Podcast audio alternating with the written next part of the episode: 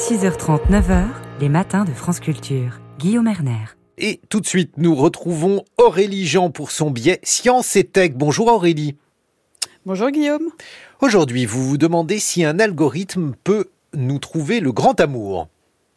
Bah oui Guillaume, en cette veille de Saint-Valentin, je me sentais obligée d'aborder le sujet de l'amour au temps des algorithmes. Alors fini le temps des messages écrits sur des petits bouts de papier, des gravures sur les tables de salle de classe en bois que j'ai connu par ailleurs, ou encore des soirées entre amis où on fait la rencontre de celui ou celle qui nous donne des papillons dans le ventre. Alors bien évidemment j'exagère, hein, certains de ces moments existent encore, mais un acteur supplémentaire est entré en scène depuis quelques années déjà, l'algorithme. Et oui Guillaume, en 2024 on se rend compte entre autres sur les applications de rencontres. Plus exactement, en 2023, les couples français se sont principalement formés via des amis en commun, sur leur lieu de travail et sur ces fameuses applications. Alors en pratique, sur ces applications se crée un profil avec de belles photos, une punchline qui claque ou encore une petite bio qui nous décrit sous le meilleur angle. L'algorithme de ces applications, dit algorithme de matching, analyse alors ces informations et bien d'autres pour nous suggérer des profils de femmes ou d'hommes qui sont censés nous plaire. Bon, mais savons-nous, Aurélie, comment fonctionnent ces algorithmes?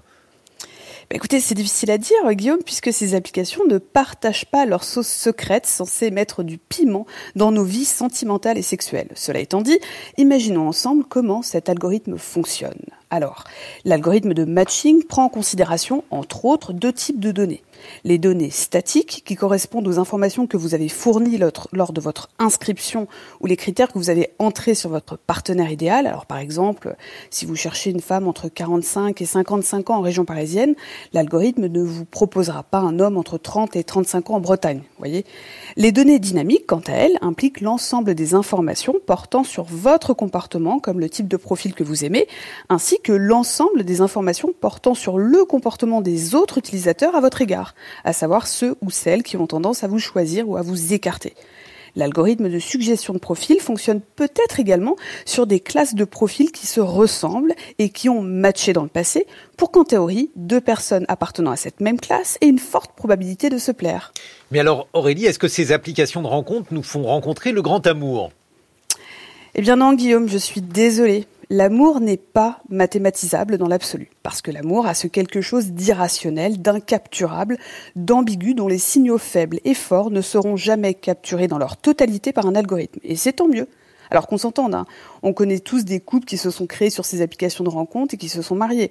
Mais cela ne devrait en aucun cas devenir un biais de confirmation. Alors faut-il renoncer à utiliser ces applications de rencontres? Alors pas du tout, je n'ai jamais dit ça, au contraire, vous êtes libre de faire ce que vous souhaitez. En revanche, il faut comprendre les tenants et les aboutissants de ces applications pour en comprendre les limites et ainsi capturer ce qu'elles peuvent faire pour nous. Grâce à ces applications, on peut vivre des rencontres amicales, des soirées sans lendemain, des histoires même de courte durée et parfois de belles histoires d'amour. Mais on peut aussi perdre son temps. Pour aller plus loin, je dirais que le grand amour, ou l'amour parfait, ne peut pas se trouver par un calcul algorithmique car ce n'est pas un concept absolu, mais relatif à un moment de vie et qui nécessite de l'expérience et donc parfois des ruptures. Je veux croire que les relations que nous avons eues dans le passé ont eu raison d'exister en nous permettant de grandir, de mieux nous connaître et savoir ce que nous voulons et ce que nous ne voulons pas chez l'autre et au sein d'une vie à deux. J'ai tellement de choses à dire sur les applications de rencontre, Guillaume, mais je dois malheureusement conclure.